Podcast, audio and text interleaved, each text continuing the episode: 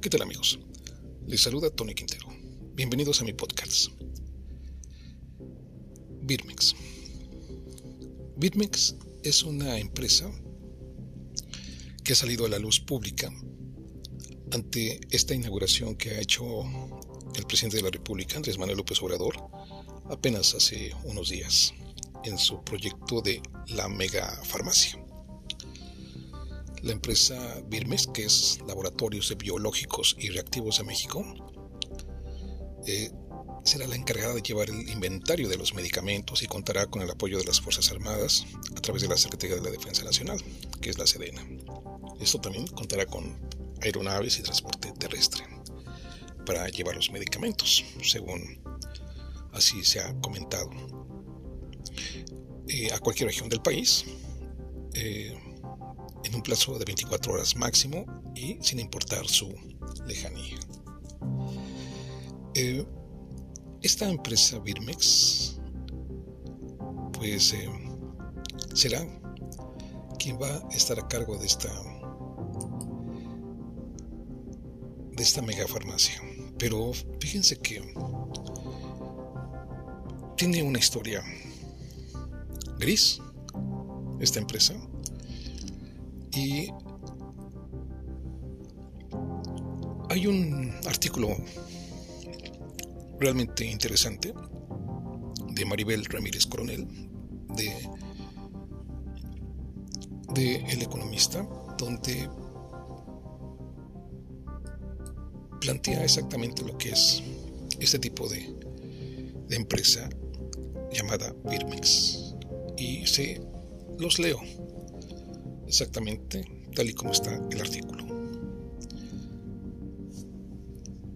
Birmex, ni laboratorio ni distribuidora, más bien un gran intermediario ante la insuficiente oferta mundial de vacunas y la carencia que vive el país de estos insumos fundamentales, sobre todo para la población infantil, el papel de laboratorios de biológicos y reactivos de México, Birmex, tendría que ser estratégico para reactivar la producción nacional de diversas inmunizaciones.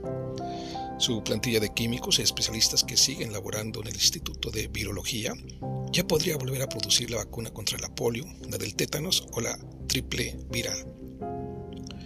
Es una empresa que, como su nombre lo indica, tiene instalaciones, personal y talento para producir vacunas y otros insumos biológicos, como sueros faboterápicos, que son antídotos contra picaduras de animales.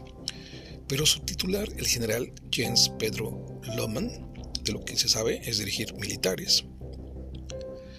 No sabe de ciencia ni dirigir científicos y se ve que no valora un ápice la infraestructura productiva de Birmex, que lentamente se está deteriorando. Birmex ha ido dejando de lado su valiosa trayectoria y vocación histórica en investigación para forzar su, su conversión a, a distribuidora.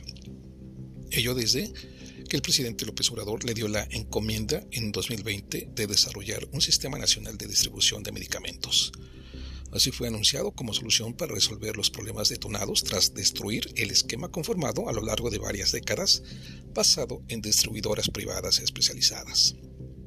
Conforme pasan los años y Birmex no logra constituir dicho sistema, se va confirmando que fue una orden en el aire y otra de las ocurrencias de la presente administración sin base ni, ni planificación para hacerla realidad.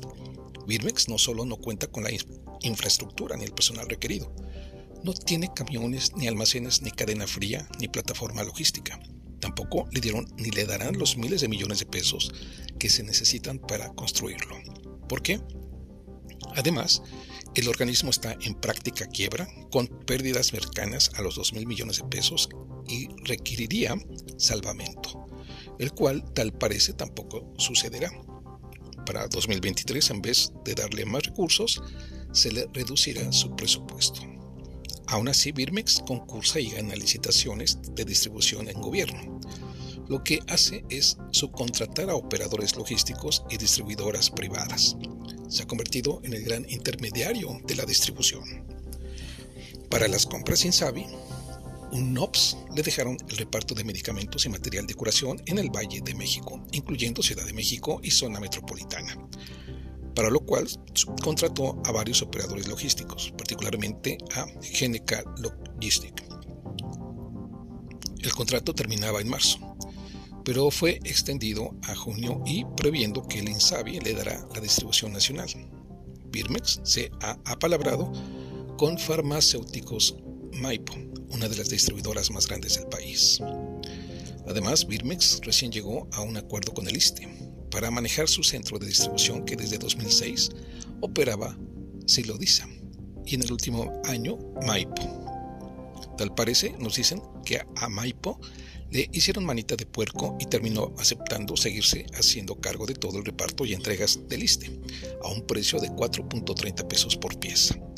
Pero ahora subcontratado por Birmex, que le cobrará al ISTE un costo de 7 pesos por pieza. Es un gran negocio para Birmex, porque su posición de intermediario le implicará recibir una comisión millonaria, pues son decenas de millones de medicamentos que el ISTE consume mensualmente, es decir, un coyotaje oneroso que terminará pagando el ISTE.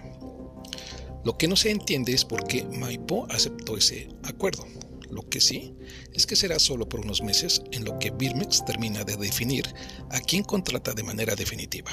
Entre el sector se da por hecho que al final Birmex le termine dando el negocio a la transportista Avior del grupo Traction, a la cual el IMSS recién le abrió la puerta para su entrada triunfal al segmento de fármacos y material médico. Más bienestar, estocada final a salud de los estados. Y bueno, también se comenta eh, que en el diario oficial el acuerdo, se publicó el acuerdo por el que se emite el modelo de atención a la salud para el bienestar más bienestar, que explica las bases organizativas en que se sustentará la atención del nuevo esquema para cubrir la salud de los mexicanos, no derechohabientes.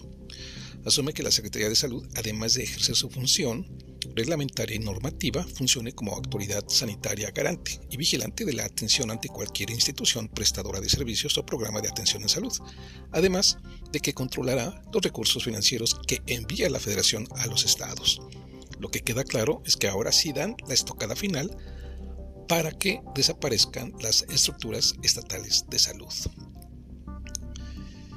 Y bueno, esto es lo que señala en un artículo muy interesante Maribel Ramírez Coronel y que fue publicado en octubre del 2022